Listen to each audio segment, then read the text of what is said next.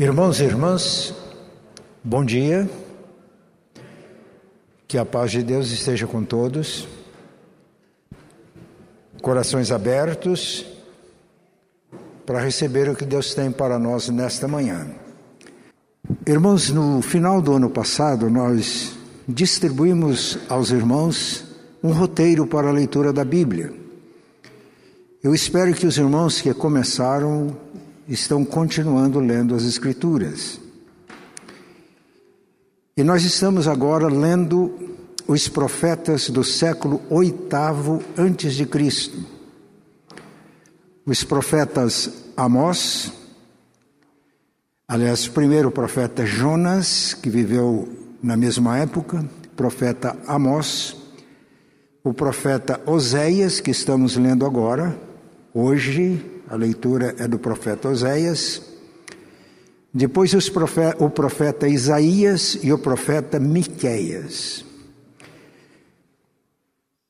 E, e estamos lendo também junto o segundo livro de Reis, que traz o contexto histórico, nos quais ou no qual o contexto histórico estes profetas viveram, profetizaram, exerceram o seu ministério. Israel viveu uma situação muito interessante no século VIII antes de Cristo. Em virtude do relacionamento de Israel com os países vizinhos, alguns deles potências política e econômica, dada a situação histórica,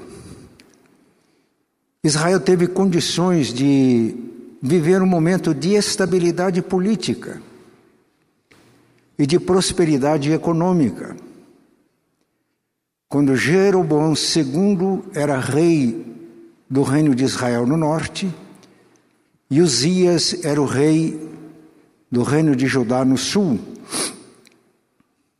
Em virtude das condições de relações externas de Israel com estes vizinhos, o país prosperou e alcançou os limites de fronteiras muito semelhantes ou quase iguais do tempo de Davi e Salomão. E se os irmãos se lembram de ter lido no segundo livro de Reis, 14, 25, Jonas tinha profetizado esta expansão de fronteiras do povo de Israel. A gente se lembra de Jonas só do livro, né? quando Deus orientou para ir a Nínive pregar e denunciar a iniquidade daquele povo. Mas a Síria, nos dias de Jonas, ela não teve a importância que teve depois. E Jonas profetizou que Israel ia estender as suas fronteiras geográficas, o que realmente aconteceu. Nessa fase de prosperidade econômica, de estabilidade política, não durou muito tempo. Israel prosperou economicamente, mas também ficaram notórios três problemas que percebemos com clareza ao lermos os profetas do século VIII antes de Cristo, repito, Jonas, Amós, Oséias, Isaías e Miqueias. Houve muita corrupção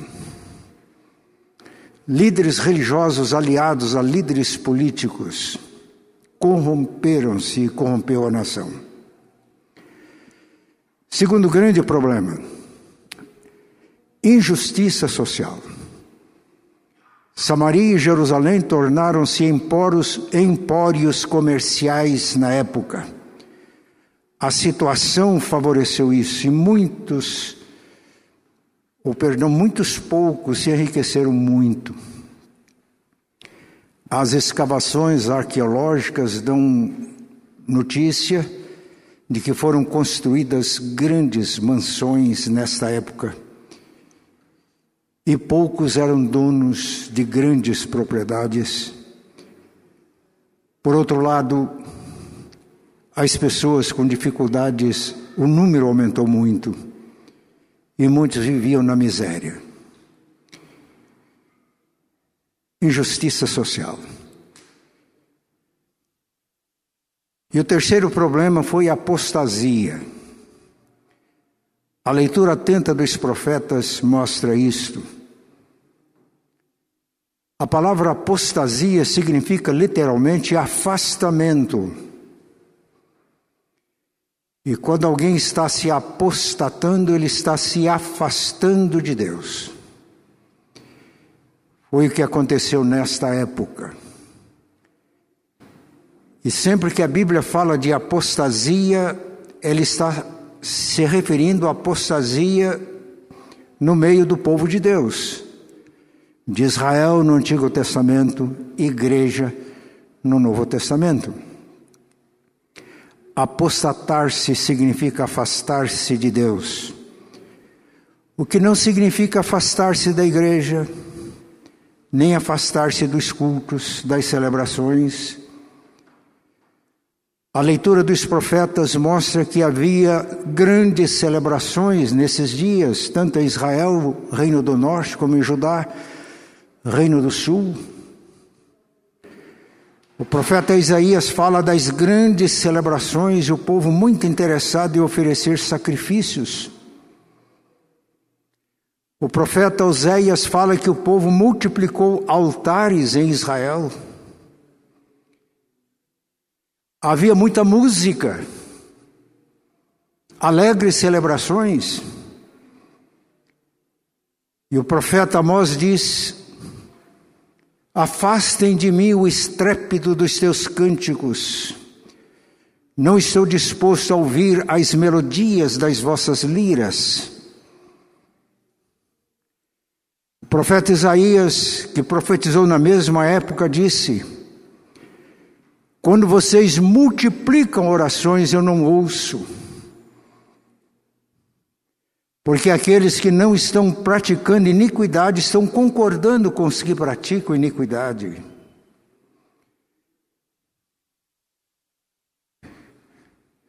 A Bíblia profetiza a apostasia para os últimos dias. Eu estou consciente de que isso está acontecendo hoje. Vamos voltar a esse tema apostasia. Que não significa necessariamente afastar-se da igreja, nem afastar-se de cultos, de celebrações religiosas, mas é afastar-se de Deus. Repito, por ocasião da profecia dos profetas do século oitavo antes de Cristo havia muita oração Havia muitas músicas, havia celebrações, o povo de Deus oferecendo sacrifícios, mas basta ler estes profetas para verificar o quanto o povo que professava o nome de Deus estava se apostatando, afastando-se de Deus. Então, não basta apenas haver muitas orações, muitos cânticos, celebrações festivas, exclamações de adoração, de louvor, muitas aleluias, glória a Deus. Não basta isso.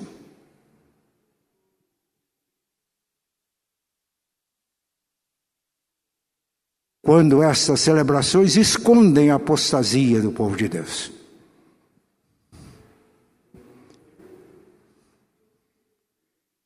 Repito, vou voltar ao tema. Por enquanto, basta lembrar que não bastam muitas orações, nem muitas celebrações, nem muitos cânticos. É preciso o coração voltado para Deus, por isso, diante da possibilidade de o povo de Deus ter ser tentado a moldar-se aos padrões do mundo e ser exortado a transformar-se pela renovação da mente, é que nós precisamos de sempre ouvir a palavra de Deus, nos voltarmos para a palavra, para aprendermos como servir a Deus, como exercermos filantropia. Jesus ensinou isso, Mateus capítulo 6. Ele fala em dar esmolas, e a palavra traduzida por dar esmolas significa fazer justiça, isto é, distribuir recursos para que não existam aqueles que tenham demais, como aconteceu na fase dos profetas do século VIII, e aqueles que não têm o necessário. É preciso saber fazer isso. Pode-se fazer isso de maneira errada, já vimos isso. Não basta apenas jejuar. A Bíblia ensina o jejum, mas o jejum pode ser oferecido a Deus por motivos errados? É preciso aprender a jejuar. Não basta orar. Já vimos que na época dos profetas do século VIII antes de Cristo havia muitas orações, havia muita música, muitas celebrações alegres. Mas nós precisamos aprender a prestar cultos a Deus. Por isso, em Lucas capítulo 11, quando os discípulos de Jesus observavam o Mestre orando, eles fizeram um pedido a Jesus: Senhor, ensina-nos a orar. É mais fácil dar esmolas, é mais fácil jejuar do que orar. Orar não é fácil. O apóstolo Pedro, na carta que escreveu aos Romanos, ele diz: mas o Espírito nos assiste em nossas fraquezas, porque nós não sabemos orar como convém. O pedido dos discípulos deve ser o nosso pedido: ensina-nos a orar. É possível orar de uma maneira mundana, é possível orar com hipocrisia, é possível orar como pagãos. Senhor, ensina-nos a orar. E Jesus atendeu a este pedido e deixou para nós um modelo de oração. Mateus 6, vamos ler a partir do versículo 5. E quando orardes, ele está dizendo, e quando orardes, isso significa que a oração deve ser algo normal, natural na nossa vida. Tão natural como respirar como estou fazendo agora. Tão natural quanto a refeição que vamos tomar daqui a pouco. E quando orardes, não sereis como os hipócritas, porque gostam de orar em pé nas sinagogas e nos cantos das praças para serem vistos dos homens. Em verdade, vos digo que já receberam a recompensa, então não basta orar é preciso orar certo. Não orar como os hipócritas, que exibem a sua religiosidade, a sua espiritualidade. Querem ser considerados homens e mulheres de oração, guerreiros de oração. Não basta. Não podemos ter aparência de vida piedosa sem o conteúdo.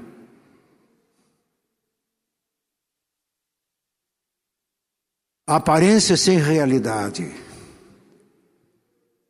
É o que Jesus está ensinando. A hipocrisia religiosa.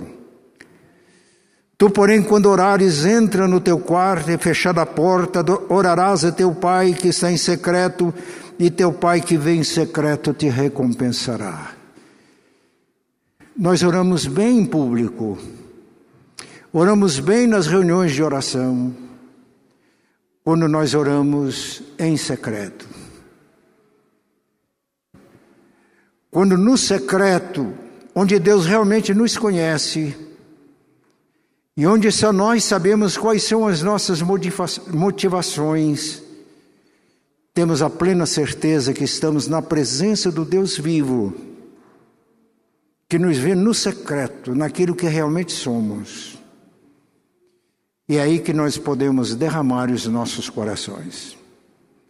Esses dias a Eloá me chamou a atenção de que todas as orações feitas por Jesus em público foram orações curtas. Eu achei interessante. Mas secretamente Jesus passava a noite em oração. Às vezes ele levantava de madrugada para orar. Subia ao monte para orar porque Jesus orava no secreto, na comunhão íntima com o Pai. Ele orava publicamente de tal maneira que os seus discípulos chegavam à conclusão que não sabiam orar. Senhor, ensina-nos a orar.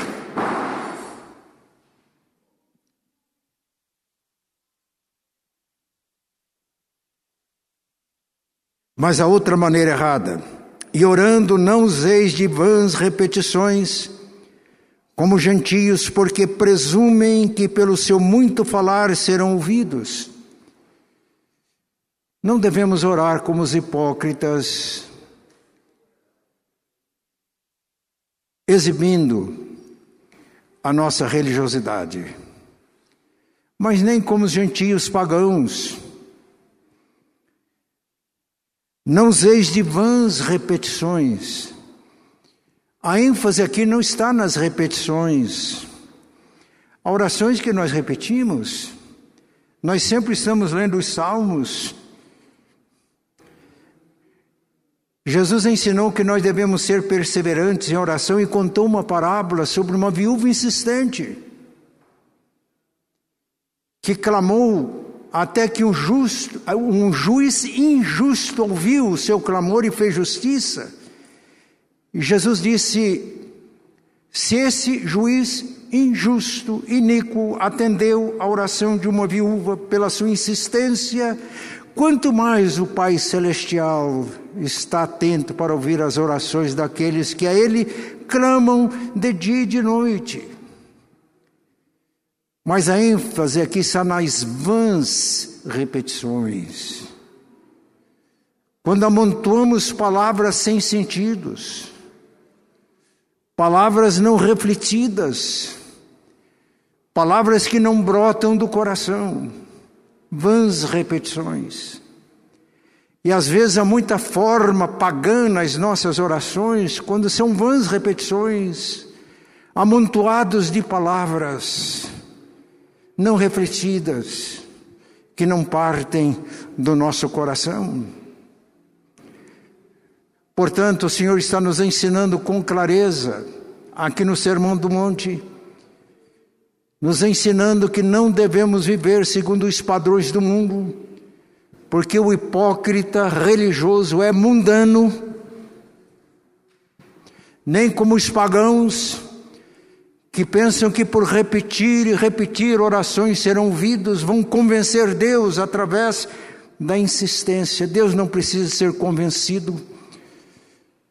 Deus não precisa de ser pressionado. E Jesus dá razão.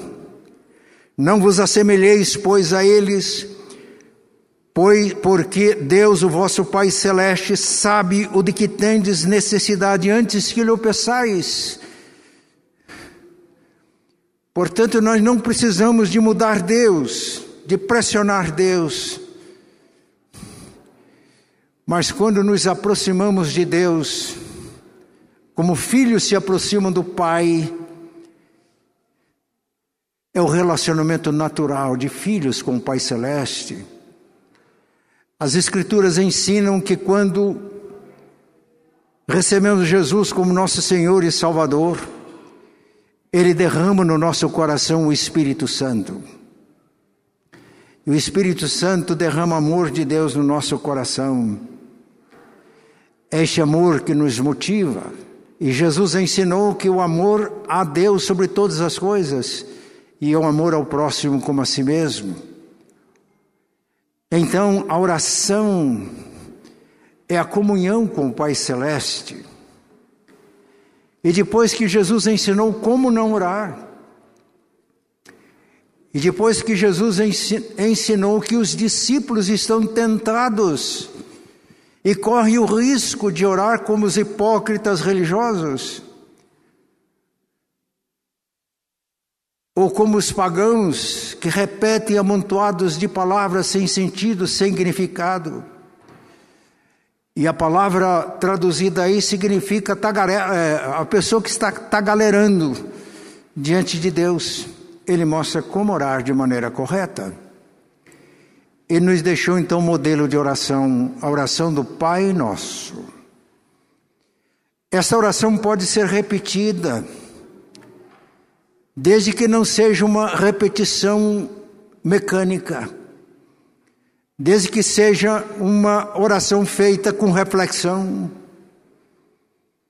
feita de coração, porque esta oração que Jesus ensinou tem os elementos básicos e fundamentais de uma oração verdadeiramente de acordo com os princípios de Deus, com a revelação de Deus e a nossa revelação. Mas nós podemos também, no nosso momento de oração, expandir a oração do Pai Nosso, ou a oração dominical, que tem essa origem na palavra Dominus, latina, que significa Senhor, oração dominical, a oração do Senhor. Nós podemos expandir esta oração como modelo, seguindo os seus princípios, quando, não em público, mas nas nossas orações pessoais e individuais, podemos passar até a noite orando, e nós temos aqui na oração do Pai Nosso princípios que nos informam, que nos orientam para uma oração que verdadeiramente é oração.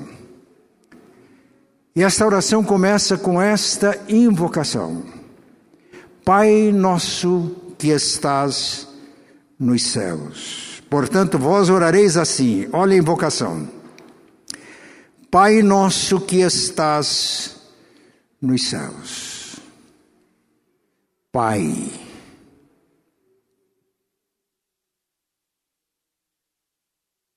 Dificilmente encontramos no Antigo Testamento esta palavra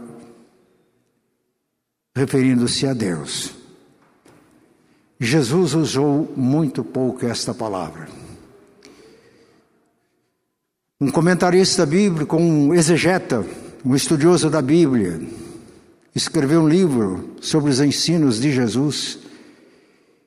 Ele disse que Jesus ensinou os seus discípulos a orar a Deus, dirigindo-se a Ele como Pai, naqueles momentos em que ele ensinava só os seus discípulos principalmente no Evangelho de João, a partir do capítulo 13 até o capítulo 17. Porque quando a figura do Pai é aplicada a Deus, fala de intimidade, fala de amor, fala de cuidado, fala de ternura, fala de afeto. Este é o nosso Deus, Pai não é um Deus distante, não é um tirano. Pai. Jesus diz que se nós que somos maus, ele falou: se vós que sois, se vós que sois maus, sabeis dar boas dádivas aos vossos filhos, quanto mais o Pai Celestial. Pai nosso, oramos como família de Deus, não há egoísmo nem egocentrismo na oração que o Senhor ensinou. Pai nosso, Deus é o Pai.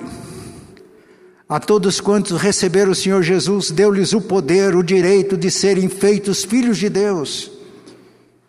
Ainda que estejamos orando no nosso quarto com as portas fechadas, nós oramos como família de Deus.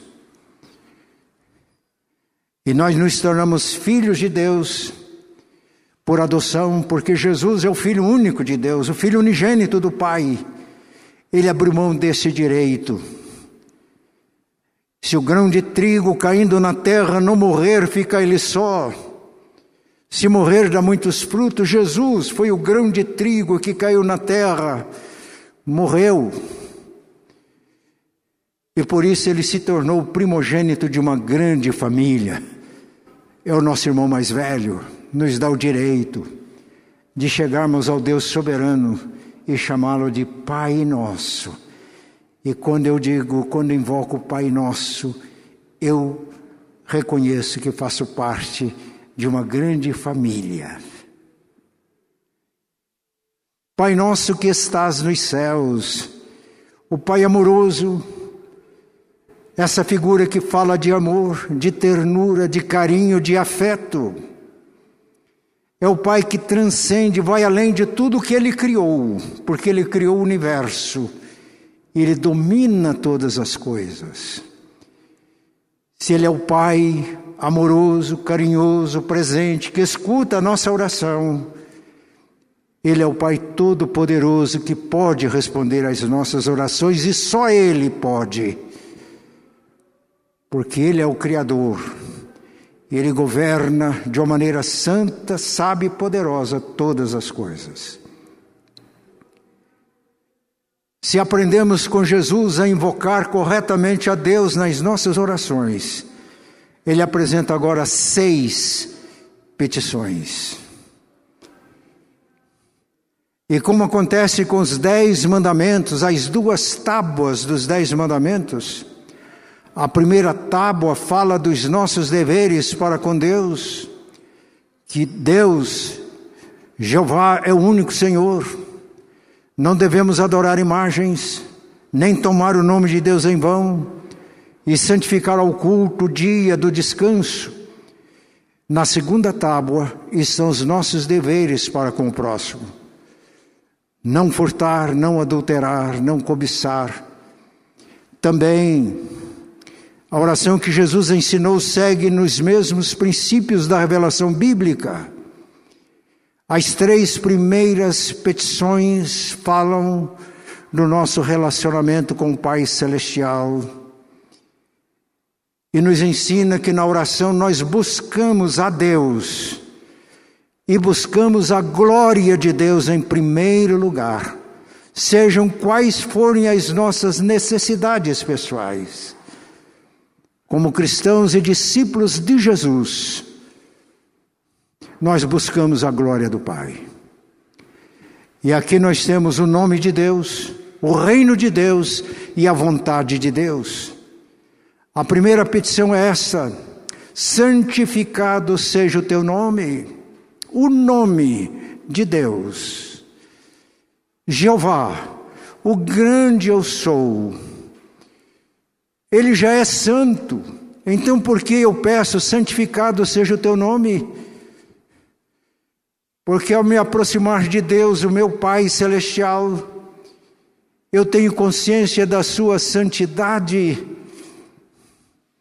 Ao nos aproximarmos de Deus, o Pai Celestial, e ao termos consciência da Sua santidade, temos consciência da nossa pecaminosidade, quando somos pecadores, como aconteceu com Isaías, quando ele contemplou a Deus, ele ouviu seres celestiais proclamando: Santo, Santo, Santo é o Senhor dos exércitos, toda a terra está cheia da Sua glória. Quando nós nos aproximamos do Pai, de acordo com o ensino de Jesus, consciente da Sua santidade, tornamos-nos conscientes de que somos pecadores. E como o profeta Isaías exclamamos em confissão: Ai de mim, eu sou um homem de lábios impuros, habito no meio de um povo de impuros lábios, e os meus olhos contemplaram o Rei. E aí a graça de Deus se manifesta, os nossos pecados são perdoados, a nossa iniquidade é tirada, e aí o chamado de Deus para que o servamos o nome de Deus, a santidade do nome, a reverência que devemos a Deus. Ele já é santo, mas ao fazermos essa petição, expressamos o profundo desejo do nosso coração para que a santidade de Deus se manifeste no mundo através de nossas vidas. E o profundo desejo de que Deus seja honrado por todos. Mas a segunda petição diz: Venha o teu reino. Ele já é rei. Os seres celestiais o adoram. Mas aqui é o nosso reconhecimento de que Ele é Rei. E de acordo com o ensino de Jesus, ao nos aproximarmos do Pai, não é o meu reino que eu quero que se estabeleça, é o reino dele.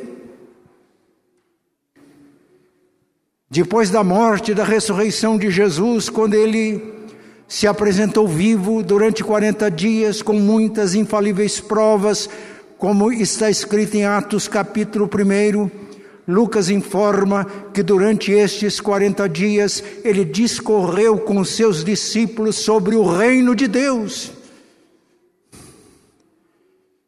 E diz que eles permanecessem em Jerusalém até que fossem revestidos com o poder do alto, poder do reino de Deus.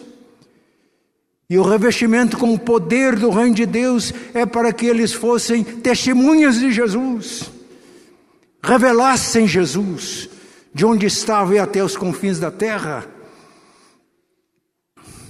Mas eles estavam preocupados com o reino de Israel. Senhor, é nesse tempo que vais restaurar o reino a Israel.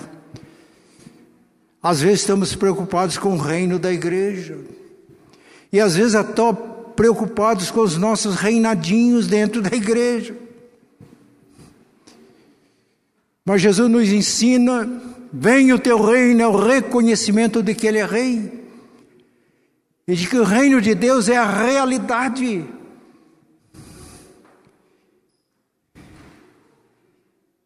Mas também nós pedimos, queremos ser revestidos com o poder do Rei, para que sejamos servos como Jesus foi servo.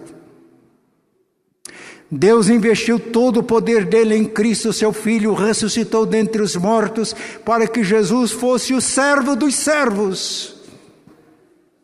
O profundo desejo do nosso coração de sermos revestidos com o poder do reino de Deus é para servirmos. E quando todos nós oramos corretamente a oração do Pai Nosso, nós nos tornamos servos uns dos outros. E a igreja de Cristo, a verdadeira igreja de Cristo, é aquela na qual todos servem e todos são servidos, porque todos estão revestidos com o poder do alto, que é o poder do reino de Deus para servir. Mas a terceira petição, seja feita a tua vontade, assim na terra como é feita no céu. A vontade de Deus já é feita no céu. Os serafins, os seres celestiais, fazem a vontade do Pai. Mas o profundo desejo do coração do discípulo de Jesus é que a vontade dele seja feita na terra como é feita no céu. Seja feita na minha vida como é feita no céu. Meus irmãos, o hipócrita religioso e o pagão não são adoradores, são interesseiros não buscam a Deus pelo que Deus é, buscam a Deus pelo que Deus pode dar. Não buscam a Deus como adoradores de Deus, mas como interesseiros nas bênçãos de Deus. E todas as vezes que estamos agindo assim, não estamos orando como discípulos de Jesus, mas ou como hipócritas religiosos, ou como pagãos interesseiros. E só depois que nós expressamos o profundo desejo que Deus seja honrado na minha vida e por todos. De que o reino de Deus domine o meu coração e se estenda, estenda as suas fronteiras, porque quando revestidos com o poder do alto, damos testemunho de Jesus, rebeldes se rendem ao senhorio de Cristo e entram no reino de Deus pelo novo nascimento. É assim que as fronteiras do reino vão se estendendo. E depois que expressamos diante de Deus que a perfeita, boa e agradável vontade dele se cumpra em nossas vidas, é que aí colocamos as nossas necessidades. E aqui já temos um parâmetro. Temos orado como discípulos de Cristo ou como hipócritas religiosos ou pagãos interesseiros. E aí vem três necessidades humanas básicas. A primeira é uma necessidade, são necessidades materiais. Nós somos corpo, espírito e alma, é, corpo e alma. E por isso nós oramos. Note bem que nas três primeiras petições não apareceu nós, apareceu Ele. Santificado seja o teu nome, venha o teu reino, seja feita a tua vontade mas agora nós. O pão nosso de cada dia nos dá hoje. Lutero, comentando esta petição da oração do Pai Nosso, ele disse que é um símbolo de todas as nossas necessidades materiais o alimento para o corpo, as vestes para o corpo, a habitação, saúde, educação, tudo aquilo que é necessidade material está simbolizado nesta súplica. E por isso eu disse que nós tanto podemos repetir o Pai Nosso quando fazemos de maneira refletida, de coração, sem estar fazendo vãs repetições, como podemos expandir essa oração. E nesse momento, não oramos como egoístas, não é o pão meu de cada dia, mas é o pão nosso. Aí nós oramos de maneira solidária. Não é só a minha necessidade, é a necessidade do meu irmão, a necessidade, necessidades materiais. E Ele é o Pai Celestial, Ele criou todas as coisas, Ele governa todas as coisas e Ele pode suprir em glória todas as nossas necessidades. E quando oramos, quando, como discípulos de Jesus, nós vencemos a ansiedade. Nós não pedimos o pão nosso de amanhã, nos dá hoje. O pão nosso do passado, o pão nosso de cada dia, significa que dia a dia dependemos de Deus e descansamos em Deus sem ansiedade do futuro, ansiedade materialista que procura acumular para sentir um pouco de segurança, mas o discípulo de Jesus expressa a sua necessidade. Necessidades materiais são supridas pelo Pai Celestial, que criou todas as coisas, todas as condições da vida e que tem prazer em ouvir os seus filhos.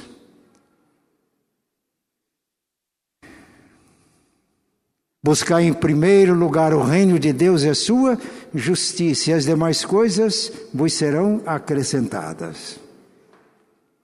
Depois que eu dei a resposta que eu viria para Curitiba, em 2019, eu dei a resposta. Eu percebi que a minha esposa estava doente. Eu a levei ao médico, a um ortopedista muito bom, ótimo médico. Ele fez os exames, e disse: Isso aqui tem que conformar com isso. Vou dar esses remédios, é o protocolo, é o que tem. Mas e daí? Resolve o problema? Se não resolver, cirurgia. E a cirurgia é complicada, tem que fazer muita fisioterapia depois. Terminou o exame, a elevação na minha frente, e eu percebi que ela, que é lépida, ela é proativa, ela é esperta, ela estava pisando com muito cuidado e sentindo dores. Eu olhei para minha esposa e disse: Eu não posso deixar a minha esposa. Já tínhamos acertado que não íamos desfazer a nossa casa em Londrina. Eu ia ficar aqui, ela lá, nós nos encontraríamos. Falei: Não posso deixar.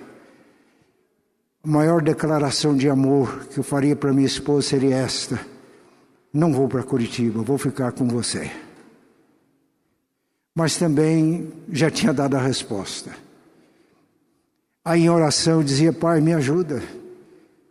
Eu já dei uma resposta e eu leio no Salmo 15 que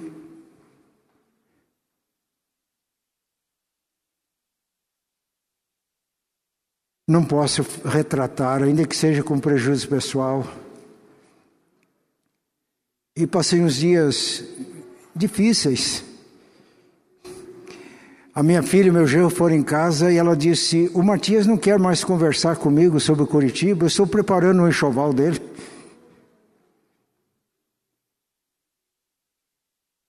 E no momento de oração, lembrando que, como discípulo de Jesus, eu devorar como Jesus ensinou, diz: Pai, me ajuda. E ele me trouxe à mente: busque em primeiro lugar o reino de Deus e a justiça do reino, e as demais coisas serão acrescentadas. Pai, eu estou buscando o reino. Mas me veio à mente, o que bem que é a justiça do reino? De uma maneira clara, evidente, veio na minha mente a obediência.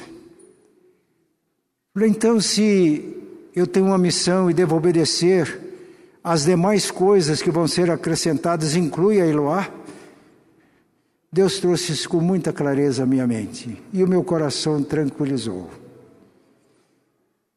E no dia seguinte eu disse, querida, vamos preparar um enxoval, eu vou para Curitiba. Os meus filhos tinham ido em casa e ficaram muito preocupados porque a nossa casa em Londrina tem um mezanino e Eloá foi subir o mezanino e se apoiando no corrimão. Eles ficaram muito preocupados. Quando foi no final do ano, reunimos a família no Natal. E de repente eles estavam na sala, Eloá subiu correndo e desceu correndo o mezanino. Eles olharam e disseram: Mãe, o que aconteceu? Principalmente a minha filha, estivemos aqui, a senhora para subir e descer o mezanino se apoiando. Diz, pois é. Ela não conformou com o diagnóstico médico, nem com os procedimentos médicos. Quando terminou aquela consulta, falei, e daí? Falou, não gostei não, ele não está lutando por mim. Oramos e Deus começou a mostrar para Eloá recursos e ela descobriu um combo de ervas medicinais e passou a usar, e cremos que foi orientação divina. Quando foi no fim do ano, ela correu, subiu e desceu correndo no mezanino da casa pastoral. Busque em primeiro lugar o reino de Deus e a justiça do reino, e as outras coisas serão acrescentadas. A segunda necessidade espiritual é o perdão. E perdoa as nossas dívidas assim como nós perdoamos os nossos devedores é o perdão que nos reconcilia com o Pai. É o perdão que nos leva à intimidade com Deus.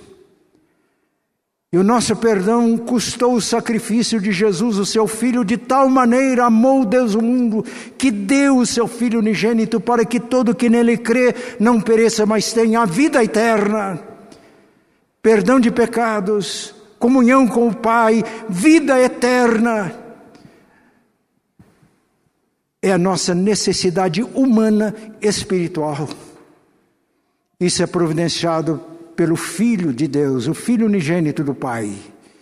Através da sua morte, nos reconcilia com o Pai e nos faz entrar na posse da vida eterna. Sem essa bênção, meus irmãos, nós podemos ganhar o mundo inteiro, mas perdemos a alma, perdição eterna.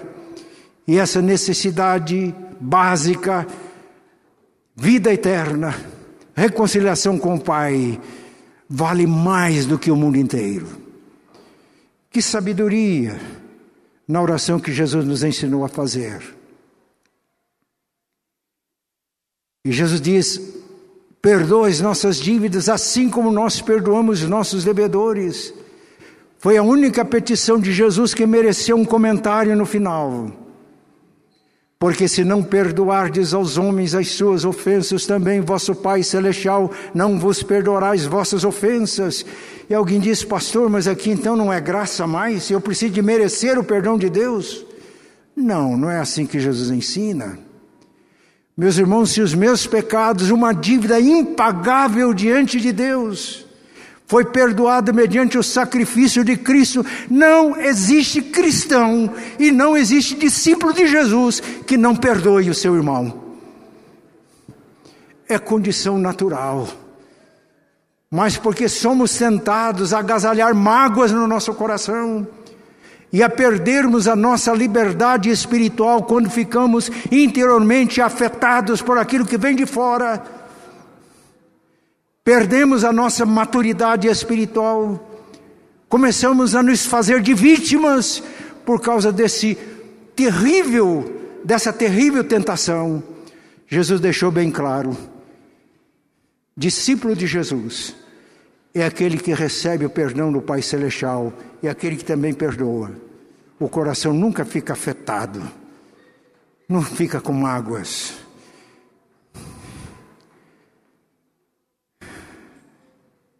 Por fim, outra necessidade básica. Eu falei necessidade espiritual, perdão, necessidade material, o pão nosso de cada dia, necessidade espiritual, perdão e reconciliação com o Pai na família, perdoando os irmãos.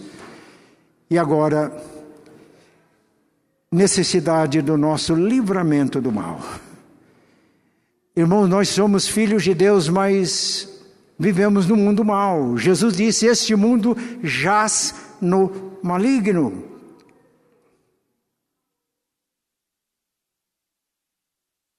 E porque somos filhos de Deus é que estamos sujeitos à tentação. Porque vivendo no mundo e tendo identidade de filhos de Deus, é que nós podemos ter presença como filhos de Deus no mundo. Porque se não tivermos identidade de filhos de Deus, nós somos mundo. Não há presença nossa no mundo, somos mundo iguais. Por isso Jesus disse: Se o mundo me amou, ele vai amar vocês. Se o mundo me odiou, ele vai odiar vocês. Se o mundo me perseguiu, vai perseguir vocês. Porque o discípulo não é melhor do que o mestre. Por isso, Há uma terrível tentação para nós nos amoldarmos aos padrões do mundo, para não termos problemas, dificuldades. Mas aí ganhamos o mundo e perdemos a vida eterna. Porque a Bíblia é clara: amizade com o mundo constitui inimizade contra Deus.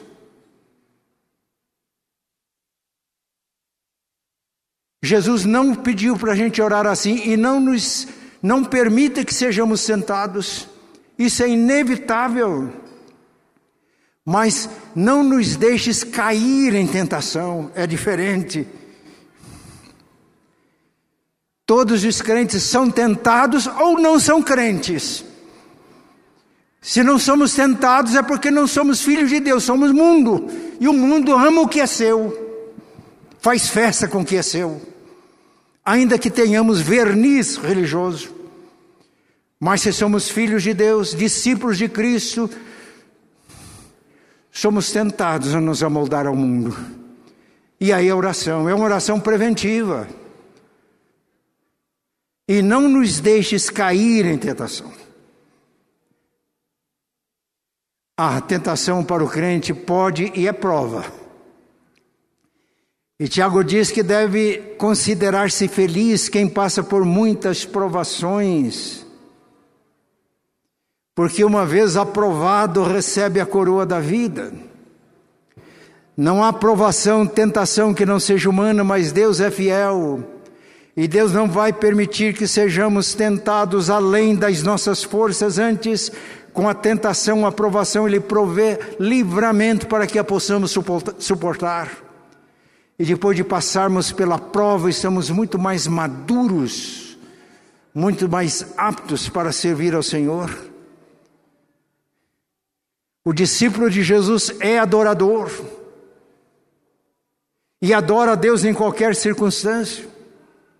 Depois que Jó perdeu todos os seus bens e perdeu todos os seus filhos, ele não se vitimizou, não se revoltou contra Deus, pelo contrário, ele prostrou-se e adorou a Deus, dizendo: O Senhor deu, o Senhor louvou, bendito seja o nome do Senhor.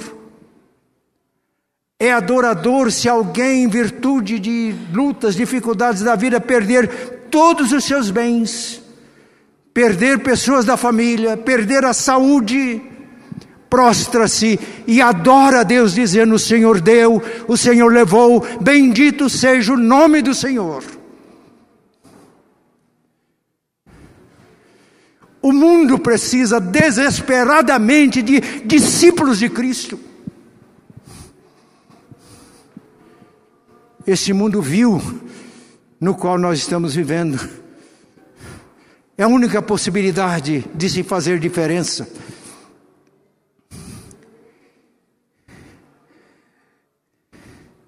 Essa oração disse é preventiva. Paulo pregou o evangelho em Corinto, pessoas se converteram, depois surgiram falsos apóstolos, depreciando o ministério de Paulo para que os discípulos seguissem após eles, falsos apóstolos. Paulo foi muito claro dizendo: o próprio diabo se transfigura em anjo de luz, não é de admirar que os seus apóstolos, os seus mensageiros, se transfigurem em apóstolos de Cristo. E Paulo diz: eles contaram experiências maravilhosas, estão fascinando vocês. Se é para se gloriar, ainda que não convém, então vou me gloriar um pouco e eu vou passar a contar para vocês as visões e revelações do Senhor. Mas Paulo ficou tão constrangido que ele não conseguiu falar, eu tive revelações. Ele diz: Eu conheço um homem que há 14 anos, se no corpo ou fora do corpo eu não sei, foi arrebatado até o terceiro céu. E ouviu palavras inefáveis que ao homem não é lícito referir. De coisas assim eu posso me gloriar. No entanto, e agora ele fala na primeira pessoa, para que eu não me ensoberbecesse com a sublimidade das revelações e me tornasse um orgulhoso espiritual, que é o pior tipo de orgulho que existe, é orgulho espiritual. Orgulho religioso foi-me dado um espinho na carne, mensageiro de Satanás para me esbofetear, para que ele não caísse em tentação, na tentação do orgulho, da vaidade espiritual. Eu três vezes pedi ao Senhor que tirasse o espinho. A gente não sabe o que é esse espinho de Paulo. E o Senhor respondeu: A minha graça te basta, porque o meu poder se aperfeiçoa na fraqueza. E Paulo diz: Agora eu me glorio nas minhas fraquezas, porque é quando eu sou fraco que eu sou forte. Livramento do mal é necessidade.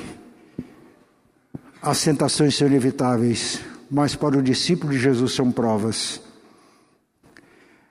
Provérbios diz que o fogo é para o ouro e o crisol é para a prata. Se alguma coisa se apresenta como ouro, deve ser provado no fogo. Vai a mil graus centígrados, não destrói o ouro, queima as escórias, o ouro brilha mais. Assim é o crente, o discípulo de Jesus. Sejam quais forem as provações, não destrói a vida de um crente, de um discípulo de Jesus, mas queima as escórias da vida e faz com que o ouro precioso brilhe mais. A prata se despeja o crisol, ao invés de ficar preto, ele vai revelar que é prata mesmo. Então a nossa oração não é para que Deus não nos deixe ser tentados, mas não nos deixe cair em tentação e que as tentações sejam para nós oportunidades de crescimento e de fortalecimento da nossa fé.